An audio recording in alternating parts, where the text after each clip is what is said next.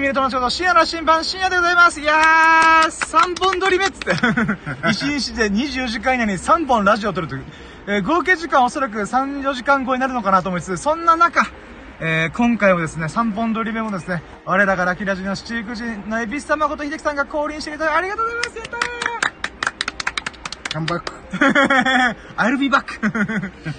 なんか、ちょうど、あ、そう252回目か。2回前のとから、まあ今回、前回、前々回で、えーそのラジオを行っていつ撮ったのかというと、えーちょうど24時間前に撮ったんで、うん。そっから考えたら恐ろしいぐらい喋ってるな、付き合ってもらってるな、ってことで本当にありがとうございます。いやはい。なので、あの、ちょっとね、あのー僕が長く付き合わせてしまってるんで、もう、なるべく巻きで喋るつもりでやるんですけど、まあまあ、パパパパーっていけたらいいなと思いながら1時間行くんですけどね。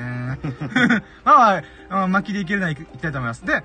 あのーまあ、こんだけ久々にね、ラジオを連続してもいいんじゃないか、喋りたいことがあるっていうことが、ちょっと、ちょっと僕としては久々なんですよね。うん。大体3日4日でラッキーこんなもんがあったかなみたいな。うんそれ自分の喋りたいことであり、語りがい、あ、喋りがいのあるものっていうんですかね。であり、なんかみんなが聞いたら、おー、みたいな。思うこととかがそんな、熱く、なんか、体、経験しないんですけど、うん。なんかほんと今週はなんか急に怒涛のようにパラララってなんか、あれ？なあれ？これ、これちょっと喋りたいかもみたいなのが、うんちょっと増えてきたんで、あと最近涼しくなってきたんで、この物思いにふける僕みたいな。深夜は考えるみたいな、そんな感じの、なんかまあ言ってね、頭良くねえんで、あの、自分なりに、ああ、これなんか、みんなは知ってるかもしれないけど、僕は初めて気づいたから、シャーベロみたいな、うんあことが、まあ多々あったんで、ちょっとそこら辺をね、今回のラジオ喋れたらなと思います。で、じゃあ、あ、で今回がね、254回目で、えー、熱狂の裏には後ろぐらい何かがあることを感じた、ラッキーを語るラジオというふうに、もうわけわかんないタイトルですけど、うん。まあ、これもちょっとあのーまあ、サクサクとちょっと喋っていこうと思うんでよろしくお願いします。じゃあ行きましょう。やろうとも、準備はいいか？よーそろーシエラの審判プレゼントささやかな日々のラッキーを語るラジオで略してラッキーラジオ、ヒュービッコ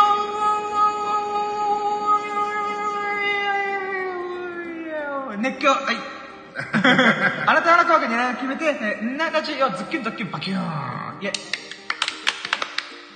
はい、じゃあもうサクサクっといきます。でね、あの、今回結局、ラッキー自体はもうあんまないんですけど、うん。あーまあ、サクッと言うと3、4個ぐらいかなと。うん。あの、まあ、ついさっき起きたこととかに関してとかなんで、うんまあ、そこら辺喋りながら、一番喋りたいことは、うんまあ、今回のテーマである、ちょっと抽象的でふわっとしてる、熱狂の裏には後ろぐらい何か、後ろぐらい何かがあるんじゃねえか、みたいな、うん。気づきがあったんですよね。あの、それはまあちょっと後で喋るとして、まあラッキー、具体的にこんなことがあったよーっていうのをパパパって言うと、まあ今回3つ4つぐらいなんですよね。それが何かっていうと、まず1個が、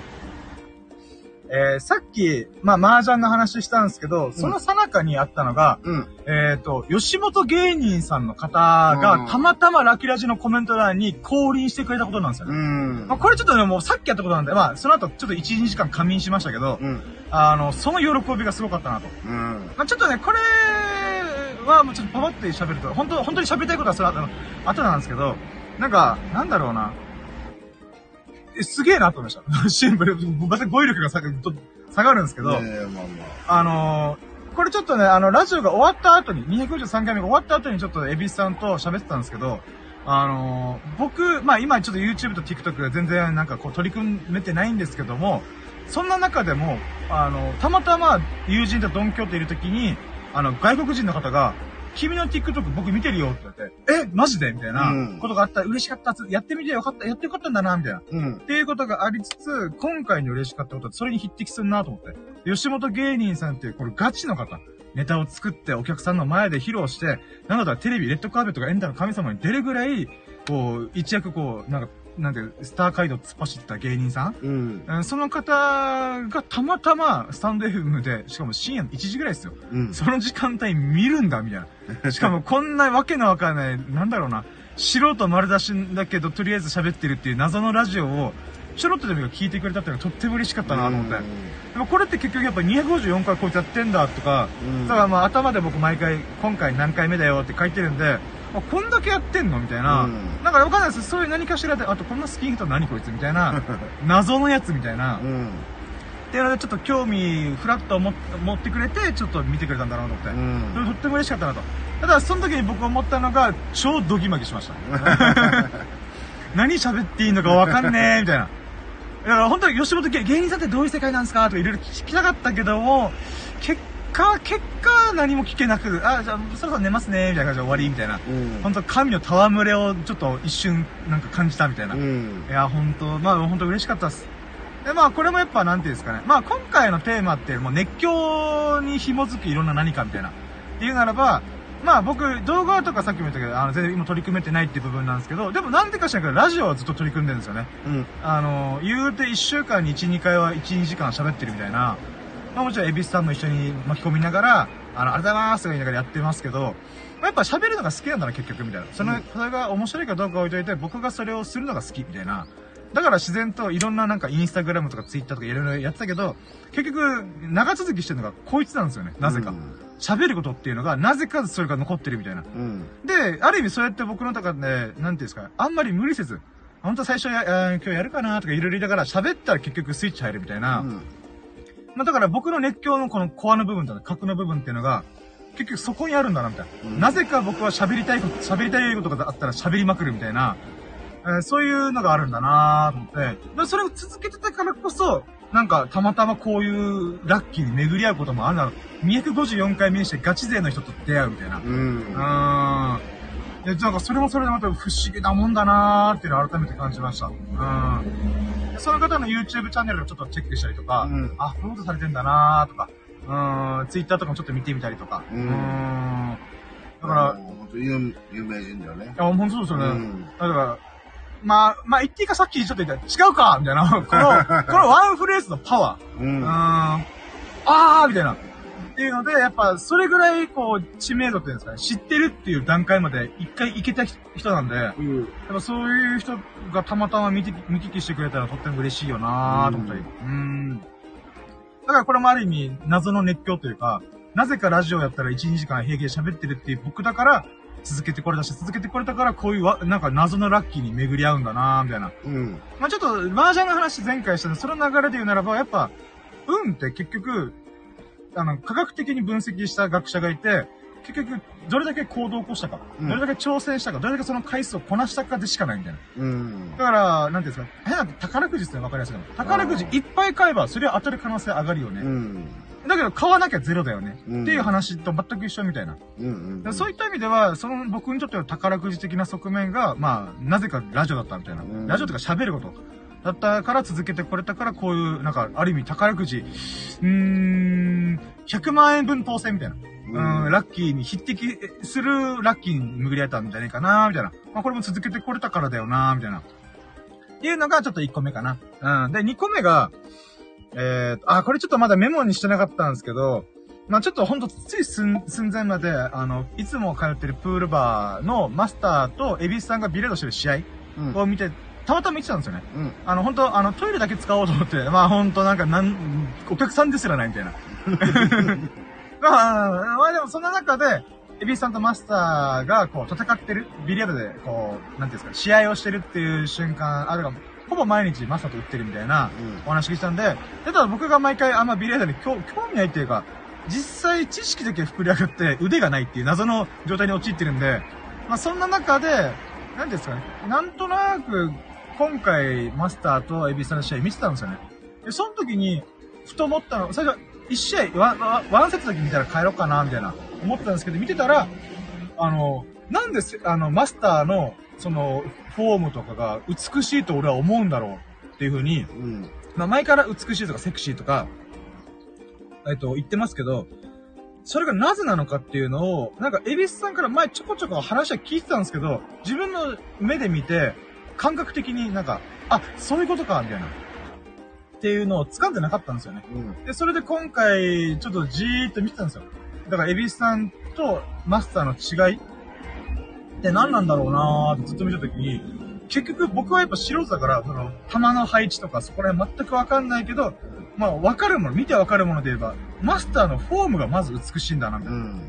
ん。で、なんでそれ美しいかと思うと、普通ビリヤ、普通っていうかまあ僕とかがやると、ビリヤードをするときって、この左腕から、左、あえ、えー左手の先っちょから、こう腕行って、肩行って、右肘で、この球を持ってるっていうんですかね。うん。そうなった時に必ず山なりなフォームになってるんですよ、腕が。それまっすぐじゃないんですよね。うん。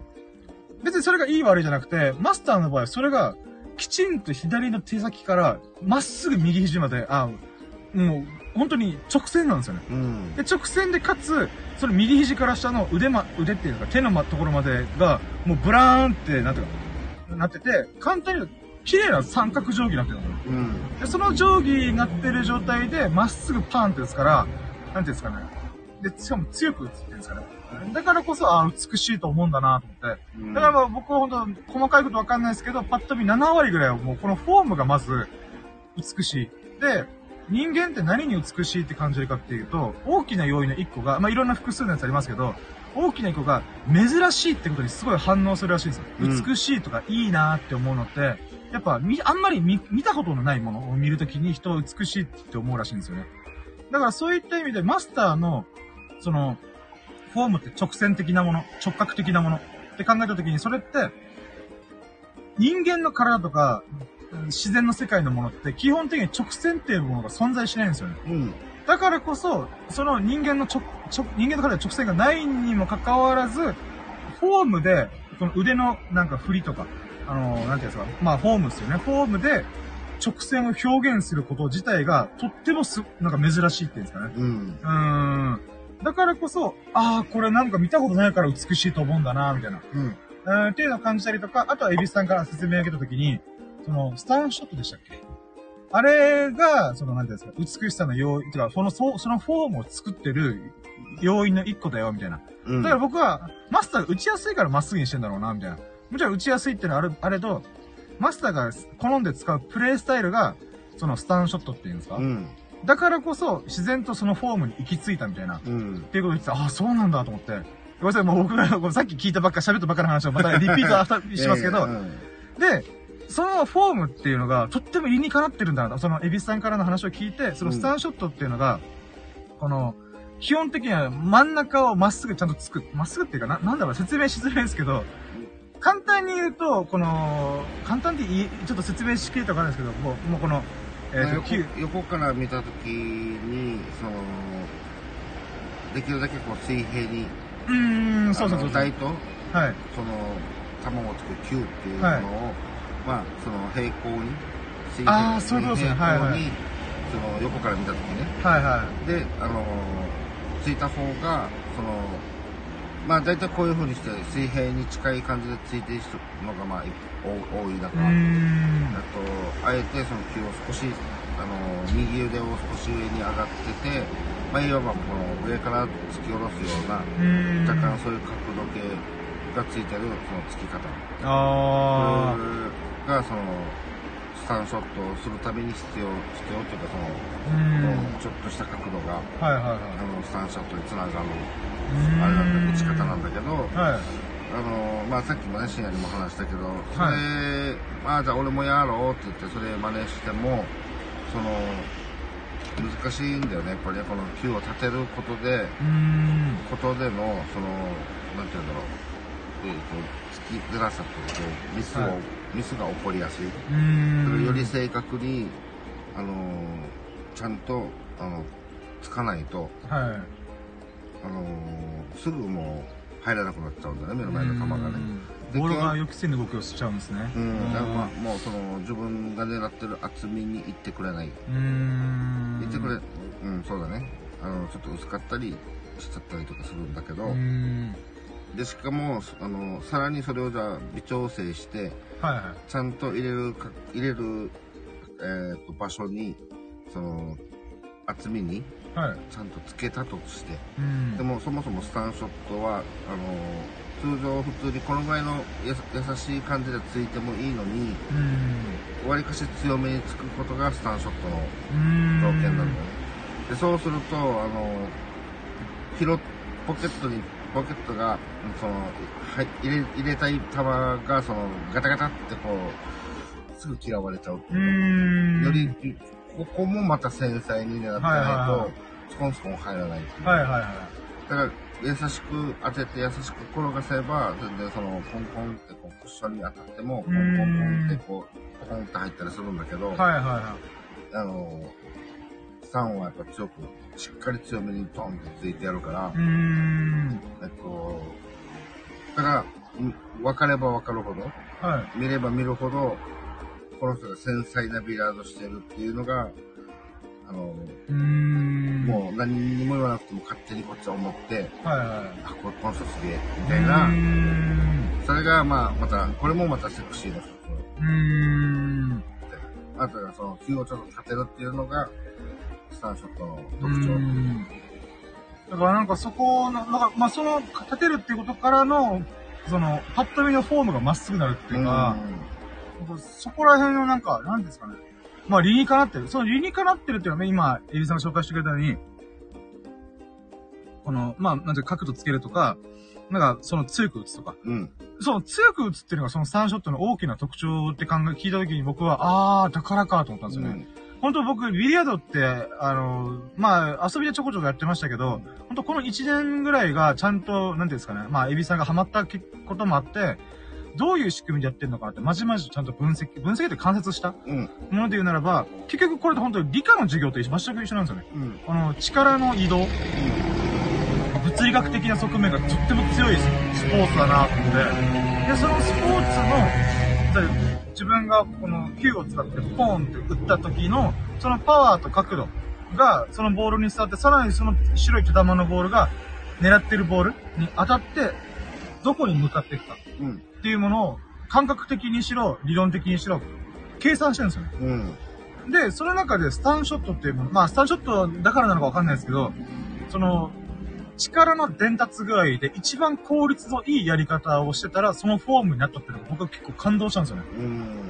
うん。理にかなってる。ほんと直線って一番このパワーが伝わりやすいんで、もちろん回転かけたりとかいろいろテクニックはあれど、その根本の大きな幹っていうんですかね。その中心の軸が、そのまっすぐちゃんとかフォームを作って力強く打つ。っていうことだなのであるならば、これほど理にかなった力の伝達方法ないよなって僕は思うんですよね。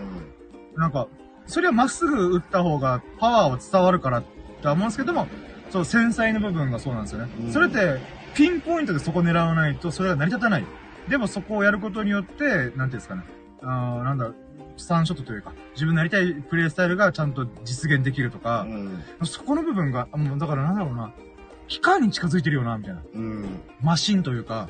この、なんだ、正確無比っていう言葉がまさにそうだよな、みたいな。でその正確無比を実現するためには、直線の構造が必要みたいな。うん。直角の構造とか。あの、だからほんとなんか、なんていうんですかね。いや、なんか今自分で喋っててほんと感動するもんだよな、これって思うのが。なんだろうな。なんか、その理にかなうというものが、こんなに美しくなるのをちゃんと間近で捉えたの、僕は結構初めてなんじゃないかなと思って。うん例え、ば、イチローとか、その、プロのスポーツ選手のフォームって何かしら絶対美しいですか。ゴルフのスイングにしろ何にしろ。うん。で、その美しさっていうのが、どこで感じるかっていうと、なんていうんですか、理にかなってるから自然とそこに行き着くみたいな。うん。うん。っていうのをよく聞くんですけど、間近ではまあ分かってなかったんで、ああ、そういうことか、みたいな。っていうのがとっても興味深かったです。だからこの、自分もね、その、ガチ勢の集まる大会とか出るけど、まあ自分が見る限り、スタンショット、ちょっとまだ、ちょっと隠しめていいですか？こここまで、ちょっとこれ。スタンショット使いがね、はいあの、そんな多くないんだよ、やっぱりね。ああ、確かに僕も大会、あありがとうございます。うん大会では見かけないなーと思ったんですけど、まあ中にはいるとは思うけど、でも、それがはっきり、はっきりそれを、あの、自分の武器として、うーん。あの、普段からついてて、それがまあもう自分の体に馴染んでるはいはい。っていう意味では、その、もう、マスターはなんかそんな感じなの。うーんなんで、大会でやっててる人、だから、なんだろうね、その、大会で行われてるところの台も、まあ渋いとかもあるんだけど、穴,、はい穴自体がね、うーん。ちょっと厳しめな狭さがあったりするからこそ、またそのスタンショット使いが少ないっていうのもある。部分はあるかもしれないけど。でもあの厳しいショット、あ、厳しい台でもスタンショットでやってたら、はい。で、すごくうまいと、うん強いと。いう人だとしたら、もう、それも、もう自分からしたらもうこれもう参りましたって感じ。もまあう。それだけでもう勝手にもうあの、もう、あ、出すうみたいな、参りましたみたいなはい。ぐらい、あの、やってる側の目線から見たら、あのスタンショットを、こう、普通にバンバンバンバンやるっていうのは、はい。いやーこの人すごいなと本当思うんだよね。ん。だからその、単純にこのビリヤードで、その目の前の球を、こう、入れたいと思った時に、はい。軽く転がして、あの、手玉をね、はい。で、コンって的玉に当てて、的玉もまあ言っておれば、ちょっと軽くコロコロコロコロ転がしていけば、まあ、入る率は高くなるんでね。はいはい。その方向がちょっとずれてても。うーん。でも、そのごまかしが、しっかりダダーンと打つと、うーん。あの、もうちょっとのずれが入らなくなる。はい、もうピンポイントでそこつくしかないみたいなうん、シビアになるんですよね。狭いところにしっかりそこに運んでも運ばないと、あの、入ってくれない。はいはいはい。だからその、強くついて入った方が、入ったら、あ、なんかこの人、なんか、すげえと、すげえっていうかその、見た目的にかっこいいじゃないですか。まあまあ、そうですね、そうですねちょっ。と強めに打ってパーンって入ったら。で、やってる側も、なんか力強くこう、つきたくなったりするね。ん。でも、そ、そういうビリヤードから一旦、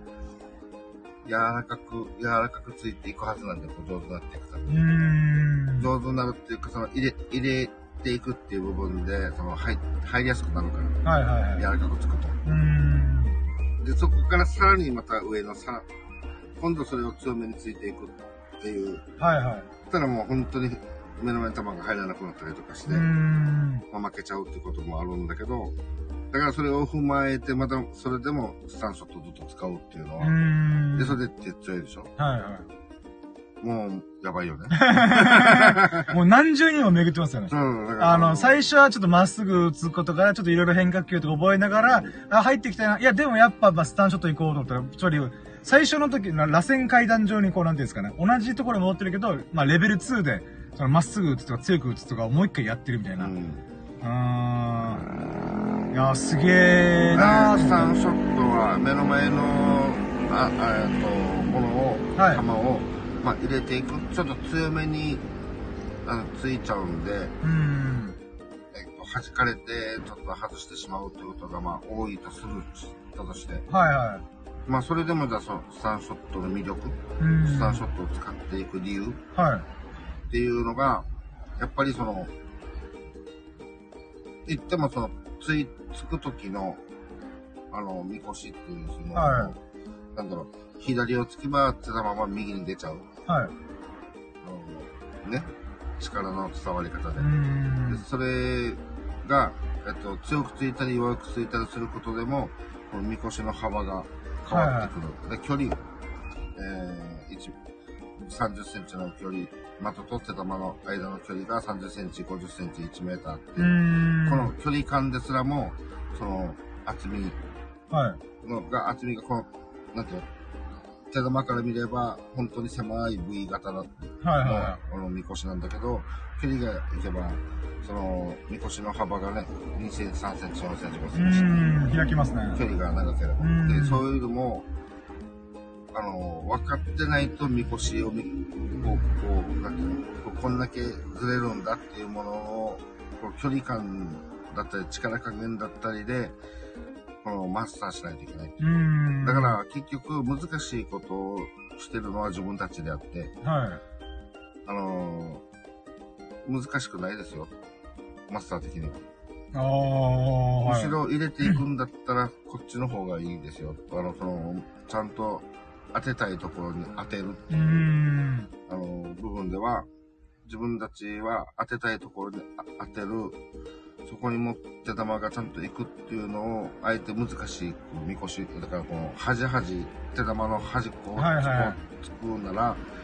あの、そういうみこしを見ないといけんから、うーん。より難しいことをやっちゃをっしてるのは実は、あの、自分じゃなくて、みんな、みんなだようー。ん。あ、またそこも聞いてちょっと興味深いですね。そうなんだ。だからそこの、まあ、良し悪しがお互いありつつ、うーん。だからマスターのやり方で言うならば、もうピンポイントでそこしかないところをつくっていう部分があるけど、その回転かけたりとか、その玉の端っこ、まあ、擦るっていうか、なんかもう回転かけたりとか、つまり、その手玉の当てるば部分を広げちゃうと、逆にそれはそれでズレが生じるからう、ん。そのズレを生じた上で計算するのか、ちょっとピンポイントでつくかのどっちかの中でどっち取るみたいな。う。うんーん。あと、マスターもうスタンショットのまたさらに特徴としても、一つ挙げれるのが、あの、えっと、手玉と的玉とポケットはいはい。の、この、を直線的に作らない。おー。必ずその、右か左かにその手玉がちょっとこう、なんていうか、角度的につける。はいはいはい。わざとつける。あ時計の5時とか4時ぐらいにあそうそうそうそうはいはい。そんな感じの角度を、あえて作って、で、そこであの、ワンクッションでうーん。作っていくみたいな、はいはいはい。これが一番その、なんていうの、理想っていうか、あの、作りやすい。うーん。で、真ん中にすると、あ真ん中というか、そのまっすぐ気味にしていくと、この回転だったり、強さだったりが必要になってくる。ん強さっていうのは、その、なんだろう、スタンショットの強さとは違って。回転を与える強さはいはいはってなってくるから、その、こじるって言って、その、しっかりまっすぐ突き出さないといけないのに、そん。の、こじったりとか、はいはいで、それはい。によって、全然もう穴前、あーえっと、ガラガタって入らなくなったりとうか。だからその、そういう難しいショットをせざるを得ないくさせちゃうのが、このまっすぐ気味に作ること。もう前に押し出すか、はいはいはい手。前にガガって引くかっていうのも、まあさらに強く使わんといけないし。スタンショットの強さとはまた違う強さになっていくっていうか、難しさが出てくる。だから、あえてその、絶対こう、5時、4時とかみたいな、はいはい。その、角度をすべてこう、出して。はいはい。キープしとくというか。うんそれで、それで、その、なんだろう、あーそんな難しいことせずともはいは出せるっていうか、その、手玉の動きがしやすい。い。うーん。なるほど。まあ、これちょっと、まあね、ビラードあんまりしてないシニアが、うーん、順になっちゃうはずなんだけど、まあ正直あんまりピンときてないという部分はありますけども、まあでも、そのいろんな細かく、このなんていうんですかね、えー、ルルーティンって言ったんですけど、4時5時を保つとか、うんそういうなんか、やっぱマスターの中でプレイスタイルが決まってるからこそ、このフォームに行き着いたんだなみたいな。うん。で、それゆえにまた美しさが醸し出されてるんだ。まあ、セクシーマスターだなと思いながら。うーん。やっぱそこの部分を改めて自分で、まあ、エビさんがちょこちょこ聞いていたんですけど、やっぱ頭でやってると実際見見聞きして自分で体感するのは違うなと改めて思ったっていうラッキーですかね。うん。うーん。まあ、じゃあちょっと三つ目のラッキーちょっと言っていいですか？はい。で、これで言うならば、あの、三つ目のラッキーが、ちょっと説明しづらいんですけど、今回のタイトル僕、熱狂の裏側には後ろぐらい何かがあるって、謎のタイトルにしてますけど、うん。すごい抽象的な。これちょっと理由があって、まあ最近はね、あの、体験したこと、自分が経験したことを喋ることばっかりしたんですけど、久々に頭がパンクしそうになるほど、この社会学の、えー、人たちが YouTube でいろいろ喋ってるものを聞いて、もう新たなエッセンスを学んだんですよ。うんもう頭パンクしたのに途中で、もう聞き聞いてられるかみたいな、こんな野郎みたいな、難しいことばっか喋りやってとか思いながら、ああ、でも面白いな、この人たちの話、みたいな。それが、えっ、と、宮台さんって方がいて、社会学の、あの、この前なんか、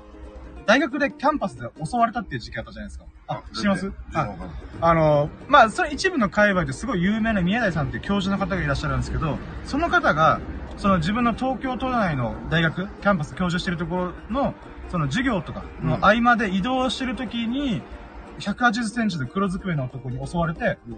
あの、背中から、背中が、まあ、頭殴られて、うん。その後、ナイフで体刺されまくったんですよ。うん。で、一応命に別状なかったんで、ああ、よかったーみたいになったんですけど、うん。まあ、だからより宮台さんの名前が今すごいフューチャーされてるんですよね。うん。そんな事件を巻き起こってしまった、その被害者の教授はどういう方なんだってことで、みんながわーって見てるんで、その中で僕はまあ前から知ご存知だったんですけど、改めて、なんか分かりやすい動画が流れてきたんですよね。うん。宮台さんが言いたいことというか。うん。で、それ見てて、ああ、面白いこと言うなーとか、あと、深井龍之介さんっていう、古典ラジオっていうものをやってるらしくて、あの、まあ、歴史学がすごい好きな方。それでは教授というよりは経営者なんですけど、歴史が好きでそういうことをやってるみたいな。うん。で、まあ、その人の話とか、あと、えっ、と、三島由紀夫という文豪、うん昔の人が、こう、言ってるや、書い書いてるやつ、言ってるやつが、僕の中で結構一直線にリンクしたんですよ。あうん、そういうことか、みたいな。で、そのキーワードが、熱狂の裏には後ろ暗いな何かがある。うん。っていうことなんですよね。このキーワードであれば。あ、待って待って、コメント来てる。あ、佐々木すぐるさんだやったあの、ハーブの神様っす。ああ。おはようございます。お久しぶりです。あー、お久しぶりです Good morning ペコリンジャでございます。いやー、ちょっとね、あの、まあ、うーん、まあ、ハーブの神様に私、今、焚き火の、あの、さ写真を見せてるという、この、燃やしとるかなみたいな。まあ、ちょっとね、今日のキーワードが熱狂とは何ぞや、みたいな。うん。ことで、あのーたまたま僕、三島由紀夫さんの、なんかちょっとしたエッセイみたいなのを、なんかネット上でたまたま流し見したんですよね。で、それで書かれたのが、その、ビートルズが来日してライブした瞬間に三島由紀夫さんいたらしいんですよ。うん。で、その時に、ビートルズの良し悪しは俺には分からんけど、あのーその、ビートルズの演奏を見るよりも、客席側を見る方が楽しかったって、ちょっと、なんか、うん、この人性格、なんかひねくれてんなとか思いながら、うんお客さんが見んなよとか思いながら、うん。そしたらなんかそのビートルズがあまりにもすごすぎて、なんていうか、ビートルズの音楽全く聞こえないんですよ。歓声が、キャーワードーみたいな。あってなってる時に、その、キャーワーって言ってる人たちってどんな面しとんねんみたいな感じで見たらしいんですよ。うんそしたら、あまりにもなんか、なんていうんですかね、うるさくて絶対聞こえてないはずなのに、うんなんか失神してる女性とかもいっぱいいたらしいんですよ。うん。つまり、まあ熱狂してるわけですよ。うん。で、その時に三島由紀夫さんが感じたのが、この熱狂というものは、とてもなんか、歪な感じがするって言ってて、うんで、その熱狂の裏には後ろぐらい何かがあるのではないか、みたいな感じで、うんまあ、ポロッと書いて、まあ、そういう感じでエッセイわーって終わってるんですよね。でも、これちょっと僕、とっても興味深い一文だなと思ったのが、その熱狂の裏に後ろぐらい何かがある。うん。えー、ってことで、この後ろぐらい何かってなんだ？って、ってな、ってなんだな？僕、ほんとこの一年ずーっと熱狂とは何ぞや、みたいな。あーとか、エビスさんがこのビリヤードで熱狂してるとか。うん。あーとか、いろいろそういうふ人々とかを見てた中で、もちろん、エビスさんがね、その熱狂の裏になんか後ろぐらい何かがあるかどうかはわかんないですけど、少なくとも僕にはあるんですよね。うん。だから僕のこのうだつな上がらないこのマイライフに、なんとかこう成り上がってやりたいとか、こう、成果出して結果出したいとか、あの、東南美人、アジア美人、ネイティブアメリカ美人、中東美人と結婚したいとか、そういうなんか、横島な欲望が後ろにあるんですよね。あの、その、このうだつながらないこのマイライフをどうにか、なんか、ひっくり返すぞみたいな。うん。え、中で、だからこそなんか、あとはまあ、あれですね、ちょっとエビさん大昔にちょっと言われたのが、深夜ってどっか、あの、なんだろうな、なんだろうな、死に対して向き合ってるよねみたいなことをポロって言ったんですよね。うん。で、それって僕ちょっと、誰も気づかんだろうなと思ったんですけど、気づかれてドキッとしたんですよね。うん。僕はやっぱあの、父ちゃん亡くなったりとか、友人亡くなったりとか、そういうのがちょっと多かったんで、そういった中で、あ、人って死ぬんだとかいうのを結構間近で感じてる方だとは思うんですよね。うん。で、そういった中で、なんか、ああ、人って死ぬから一瞬一瞬マジでいけない。明日死ぬ可能性なんて全然あるんだから、うんなんていうかな、もう未来のことっていうよりも今、過去未来じゃなくて今を見るんだみたいなうん感覚がすごい強まったんですよね。あまあまあ他にもいろいろ要因はあったんですけど、うん、そうですね。とりあえず人生、瞬間瞬間楽しまな損だみたいな。うん。だから僕のこの熱狂の裏には死がま、ま、あなんていうかな、まとわりついてるんですよね。うん。えなんかまあ、だから変な言い方すると、真っ暗闇があるから光り輝く何かを欲しがるんですよね。まあ、これが他の熱狂してる全員に通じるかわかんないですけど、この三島由紀夫さんが言ったことにちょっと近しい感覚が僕の中にあったんで、あー、ちょっとわかるやんけ、と思って。で、この、後ろぐらい何かっていうものが、まあ、ちょっとね、このビートルズと三島由紀夫さんのものに関しては、多分、なんていうんですかね、空虚な熱狂っていうのも言ってるんだろうなと思って。うん。つまり、その、ビートルズを応援してる子たちっていうのは、その子たちが何かをしてるわけじゃなくて、なんか、うーん、なんだろうな。うーん、あるビートルズという素晴らしい光に対して反応してるっていうんですかね。あの、自分たちが何かをしてるわけじゃなくて、えー、その熱になんか当てられてるっていうんですか。だから焚き火してるみたいな。うんだから本人は燃えてないけど、その、燃えてるビートルズに暖を取ってる状態っていうんですかね。うん。なのにすごい熱狂してるっていうのが多分ちょっと空虚だよな、みたいな。だから多分、本当に自分のやりたいことを真摯に向き合ってたら、なんていうんですかね、その熱狂にはちゃんとなんか意味があるというか、うん。あとかいうのもあるのかな、ちょっとそれは明言してなかったんであれなんですけど、あのまあちょっとそこら辺の、なんていうんですかね、まあ熱狂の裏には何かがあるみたいな。あーで、ごめんなさい、こう大丈夫ですかめっちゃすげえ変な話してるんですけど、で、これが僕の中で最近ちょっとパーンって入ってきたキーワードだったんですよ。確かに僕は熱狂をずっと求めてるけど、なんで熱狂を求め、まあ、死が僕の周りにまとわりついてるからっていうのもあるんですけど、うん。まあ、それをごまかすって言ったら変ですけど、それを塗りつぶすかのごとく、はあ、なんか俺の人生をこう輝かしいものにしたいとか、いうのがあるよなーと思ってた中で、さっき言った宮台さん、宮台教授。うん。あのー今回さ、えーナイフが刺されまくったけど一命を取り留めた教授とか、その歴史をすごい知ってる、えー経営者の方の話を聞いててとっても興味深いなと思ったのが、なんか、あのーあ、ちょっと待って、ちょっと待って、ちょっとこれメモバーって書いたんで、ちょっと待ってくださいね。なんだ、なんて書いたかな。えーっと、違うな、これだ。あ、なんかこ、まず、じゃあ、深井祐之介さんって方が言ってた、その古典ラジオっていうものをやって、やられてる方が言ってた意見っていうんですかね。自分はそう捉えてるよっていうものがあったのが、えっ、と、現代日本、まあ、令和の時代っていうのは、鎌倉時代にとっても似てるんだって言ったんですよ。うん。僕、鎌倉時代好きなんで、えーある程度把握してるんですよね。で、その中で言ったら、末法思想っていうのがとってもあったんですよ。うん末法思想って何かっていうと、あのーその当時の鎌倉時代ってとっても進んでたんですよ。あのー時代的にも武家と貴族が争ったりとか、その覇権を、政権を握るのはどっちだみたいな、あとはその、なんていうんですかね、えっ、と、なんだか、災害とか、あとは戦争、もちろん内乱もありますけど、その原稿っていうんですかね、原が攻めてきたとか。まあ、そういういろんな、いろんなことが、その100年間の間にわってきたんですよね。で、その中で、その仏教がすごい流行ってたんですよね。うんその仏教の中で、まあ、なんだろうな、6種類ぐらいあるんですけど、まあまあ、その中で、有名なものであれば、南無阿弥陀仏っていう。南無阿弥陀仏唱えたら、あの、極楽浄土に行けると。まあ、あれもちょっとね、いろいろ流れがあるんですけど、簡単に言うと、あ南無阿弥陀仏といえば、しすごいこ凝った修行とか、く難しい修行とかせずとも、あなた極楽に行けますよっていうことを歌ってるんですよ。もちろんこれ語弊がある言い方なんですけど、まあそういったもんがあるんですよね。うん。で、それ、これって、極端に分かりやすく言うと何かっていうと、死んでも次があるって感じ考えなんですよね。まあ、じゃあすごい語弊がある言い方してますけど、まあ死んだらリセットボタンあるから大丈夫よ。うん。僕ら何万回別唱える OK みたいな、えー、感じなんですよね。ほんとざっくり言うと。ってなった時に、今の時代と鎌倉時代似てるって言ったじゃないですか。その似てるものが、なんていうんですかね、えっ、と、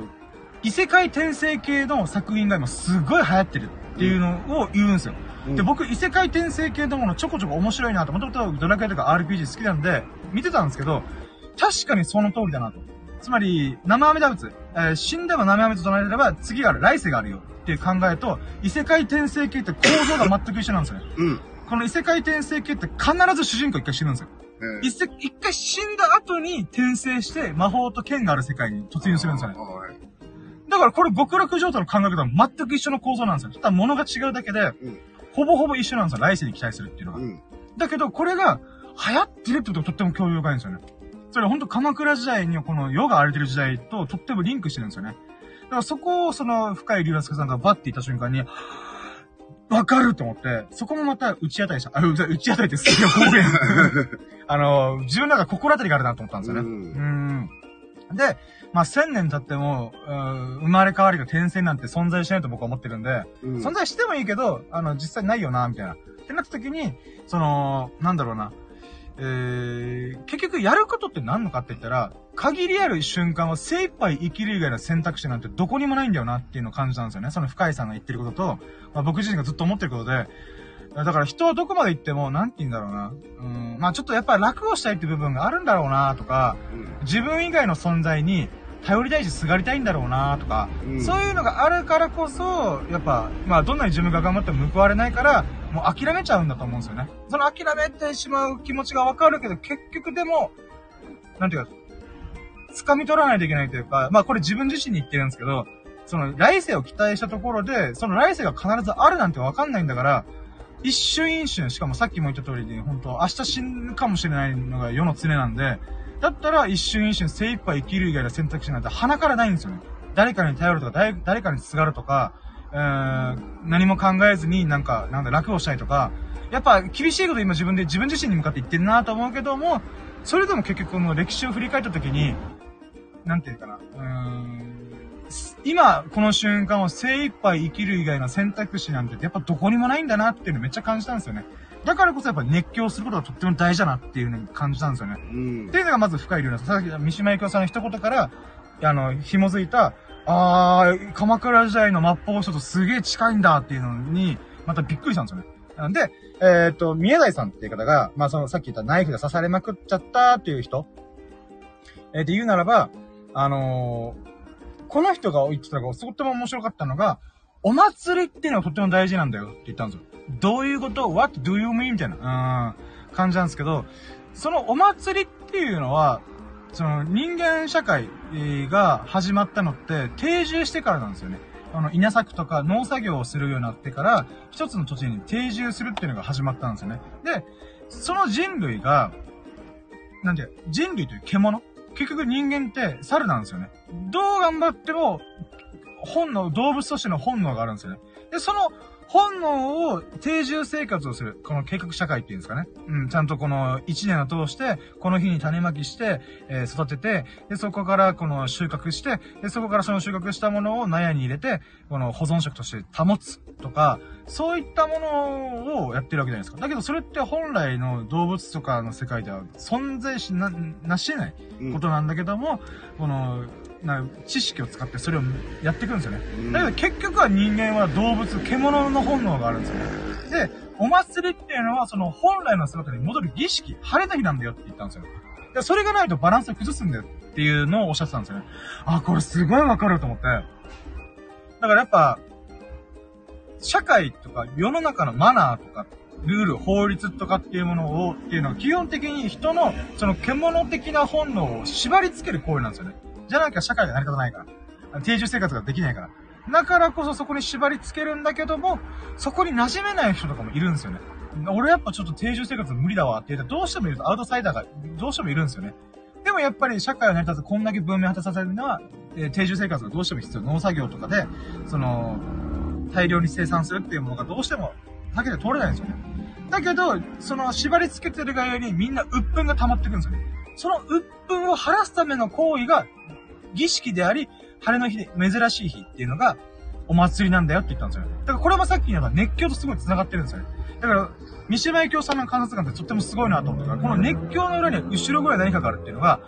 本能とか、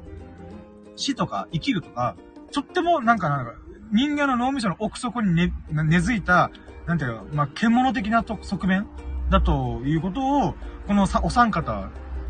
着眼点として持ってるんですよね。そこを見抜いてるんですよね。で、この、えっ、ー、と、はい、ま、祭りって、元来どんなものだったかっていうと、とっても危ない祭りだったんですよね。危ないっていうか、簡単に言うと、ランチキ騒ぎするんですよね。うん。で、この、お祭りの時って、その、屋台の人とか、あの、縁日として、こう、なんかそっち系の人わーって呼ぶじゃないですか。あれって、ある一つの風習の名残なんですよね。それ何かっつうと、あの、昔、ランチキ騒ぎで今言ったけど、昔のお祭りって本当に荒々しくて、えー、乱行騒ぎ。乱行騒ぎで乱行とか、えー、そういうのも平気で行われてたんですよ。それが明治時代からまた行われてたんですよね。これどういうことかっていうと、その、アウトサイダーの人たちを呼び寄せて、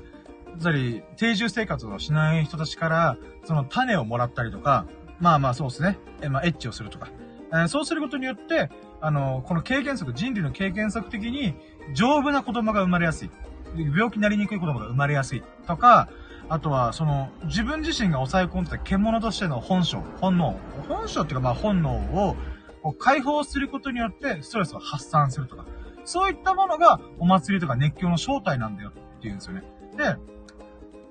このね、あの、抑圧した何かをバッて発散する。えー、っていうことっていうのは、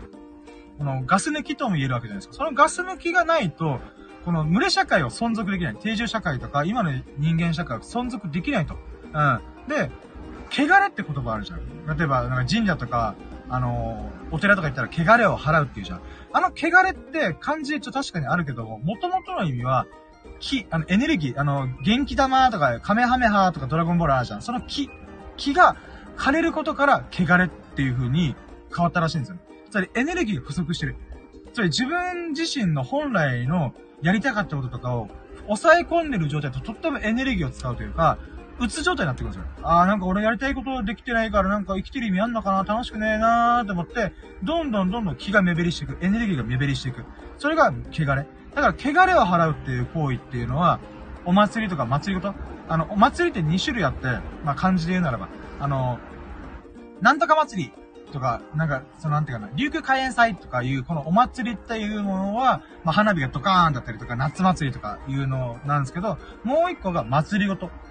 政治のせいとか言って確か祭りだったかな。うん。それっていうのは何かっていうと、まあ、神社とかでお祓いをする。汚れを払う。っていうことなんだけど、そこって元々は一緒のものだったんだよね。で、その一緒のものが、分離し、いつの間にか分離はしてるんだけども、でもやっぱ汚れを払う。それ、わーって、もうパーって騒いで、その、普段の生活では、群れ社会の中では、は、なんか、はばかるというか、やっちゃいけないよね、みたいな。っていうけども、いろんな人とランチキさ、ランチキ騒ぎ、主治肉林の宴を開く、開くっていう。その365日のうちに何日かだけ、その、発散する日を作る。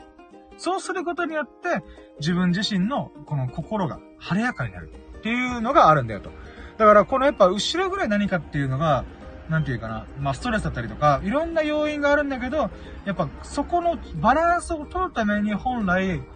生まれたのが松井だったんだよね。だけどそこから文明が発達して明治維新とか近代化することによって、ランチギ騒ぎなんてなんて野蛮なんだっていう風に先進国から見られるから、そういう風習とかをどんどんどんどんなくしていくんだよね。うん。だからそういったものがあるからこそ、うーん、ちょっとね、バランスを崩す人たちが増えてくっていうことをおっしゃってたんですよ。で、そこから話ちょっと脱線して、ここから僕の話なんだけど、これね、人間ってさ、人間社会っていうか、ちょっと前のさ、フランスとかだったら、あの、例えば、ルイ16世とか、マリー・アントワネットをギロチンで処刑したりとか、あとはもしくは、マチュピチュとか、そのマヤ文明とか、生贄の文化があったとかいうのがあったんだけど、それも僕は祭りの一種なんじゃないかなと思ってんだよ。つまり、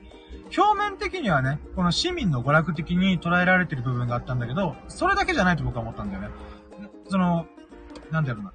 その一つの大きな群れ社会を維持するためには、その、お前らも、こういう悪いことをしたら、しょっぴくからなっていう、イフの面。うん。ここの部分は絶対やんなよっていうので、ラインを引く。っていうものもありつつ、もう一個の側面っていうのが、結局、社会というオブラードに包まれすぎた、個々人の獣のような本性、野蛮な本性っていうんですかね。それを呼び覚ます祭りの一種がギロチンとか生きネだったんじゃないかなと。うん。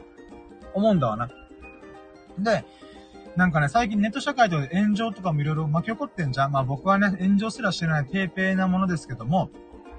そういった側面で言うならば、今、ひろゆきさんとかガーシーさんとか成田さんのように、既存の社会をとりあえず壊せ。まあちょっとすごいざっくり言っちゃうけど、そういう思想に取り憑かれてる人々がいることすらも、それはとっても、なんていうかな、自分の抑圧された何かを発散できてない。つまり、祭りがない、熱狂がない、えー、空気な状態っていうんですか、それ汚れてる状態、気が落ちてる状態、エネルギーが落ちてる状態だからこそ、そういった、なんていうかな、あのー、なんだろう、ヤシを、ヤシっていうかこう、なんていうかな、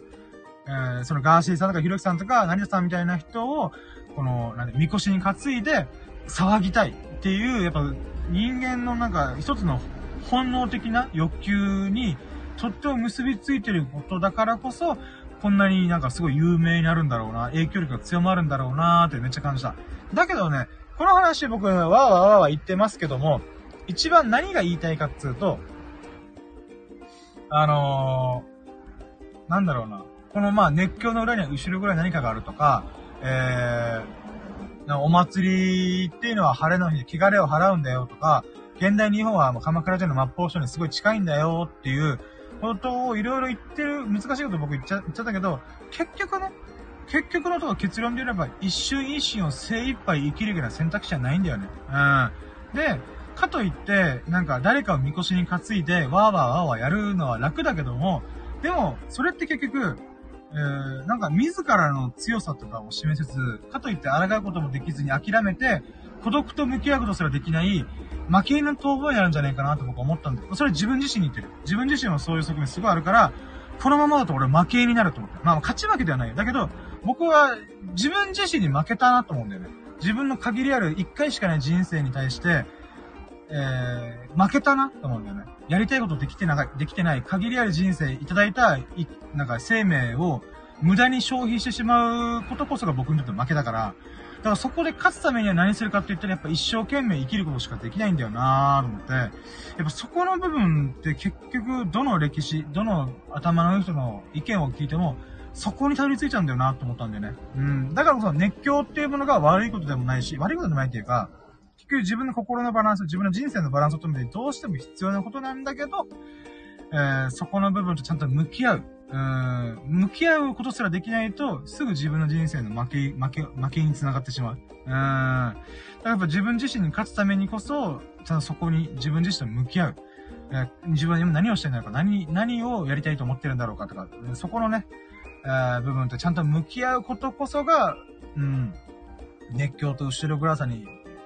を乗り越えていく。えー、成し遂げていく、えー一つの、なんかものなんじゃないかなーっていうのを思った。で、それを喋りたかったから今30分ぐらいうわーって喋ったけども、今メモ帳見ながら喋ってたけど、まさかのね、佐々木すぐさんがコメントしてるのに気づいてないっていう。うん、ごめんなさい。で、これでもう多分今聞いてないっぽいけども、一応ね、今コメント佐々木すぐさんの方、えー、の、が、待ってよ。えっ、と、コメントが、いろいろありました。今日、特許出願の日です。おお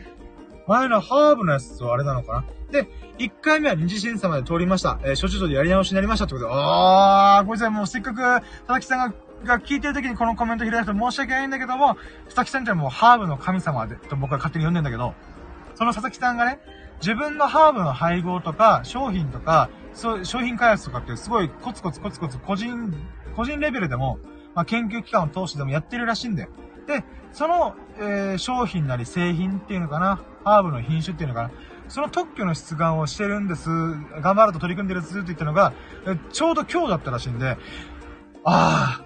その瞬間に僕のラジオ聞いてくれたんだっていう風にちょっと思って、大変申し訳ない。せっかくその日に限って僕がね、喋れると喋っちゃうっていう、ちょっとまさかのことしちゃったんだけど、でもね、あの、佐々木さんがね、このラジオを聞いてなかったとしても、もうね、もう、東京の人で忙忙しいと思うんで、もう、もう、出かけてらっしゃると思うんだけど、そのさなかにね、ちょっとでもいいから僕のラッキーラジオちょっと覗いてくれるかも、神々の、こう、戯れの音で、ちょっと俺どうしたのかな、深夜最近元気？みたいな感じで、こう、覗いてくれたらとっても嬉しい。ありがとうございます。うん。ぜひともね、特許が無事通ることを祈っております。目指せ、ハバナイスで、目指せ熱狂うーん。もう人生一瞬一瞬なんで、佐々木さんがとってもね、こう、なんだろうな。真正面から自分の人生とやりたいことに向き合って取り組んでる姿はとってもね、素晴らしいと思う。うん、すごい。僕も負けてらんない。うーん。言い方悪いけど、すげえ悪い言い方しちゃって思いついて喋ったけど、佐々木さんのハーブを燃やし尽くすぐらいの熱狂をね、望んでおります。燃やし尽くすね、って話だけど。うん。まあね、燃やし尽くした焼き畑農業っていうのもあるぐらいだからね。うん。その、焼けた世界からまた新た新たな息吹というか、芽ぶ芽ぶ芽吹くものがあると思うんでね、えー、ぜひとも、佐々木さんの熱狂をね、私もちょっとね、つぶさに、ちょっとね、チェックしたいなーというか、うん、思いました。うん。で、こんな、そんな感じでね、わーって喋った中で、あのー、エビさんを寝かせてしまうというか、大変申し訳ございません。うん。僕のラジオが子守歌になったみたいで、本当に申し訳ないなーと思いながら、それでも付き合ってくれるのとっても嬉しいです。ありがとうございます。はい、ということで、えー僕が喋りたいことはね、以上でございます。もう、ね、これを喋りたいがために3本撮りっていうまさかのことをしました。えー、まあ、それでもね、あの、もう、喋りたいことは喋り尽くしたんで、えー、そろそろラジオを終了しようと思います。えー、本当にここまでお付き合いいただいたエビスさん、本当にありがとうございます。そしてね、たまたま聞いてくれた佐々木さん、本当にありがとうございます。特許、本当に、特許が通ることを祈っております。でね、たまたま聞いてくれたそこのあなたも、本当に本当にありがとう。そんな、エビスさん、佐々木さん、あなたが、ほがらかな日々と、幸を日々を過ごすことを心の底から祈っております。Thank you for listening. Have a nice day. いやいやいやいやいや、エビスさんが今ちょっと、あの、トトロバリに今起きました感じですけど、全然大丈夫です、大丈夫です。うん。ブワーみたいな。ねえ、あなたトトロっていうの？みたいな感じですよ。いや、本当ありがとうございます。いやー、やっぱダメだったか。ええ大丈夫です。途中、もうこの話は僕は、あのーいや、もう聞くのしんどいだろうなと分かってたんで、全然大丈夫です。う ん本当にありがとうございます。でね、あのーまあ、佐々木さんが特許出願する日っていうことで、本当に祈ってまーすってことだったりとか、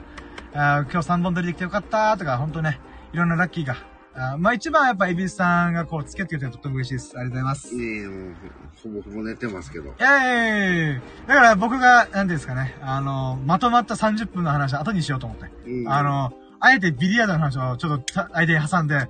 でそれを話した後に僕が一人で喋ろうと思ってたんで、うん。えーもうほんと、全然おつけてありがとうございます。いえいえ。ということでね、あの、254回目、えー、今更だけど、2022年の12月、えー、5日か、月曜日の朝4時、7時48分でございました。皆さん、あのーお仕事が始まった方多いと思うんですけども、えー、素晴らしき日々をお過ごしくださいませ。それでは皆さん、ハバナイスデイ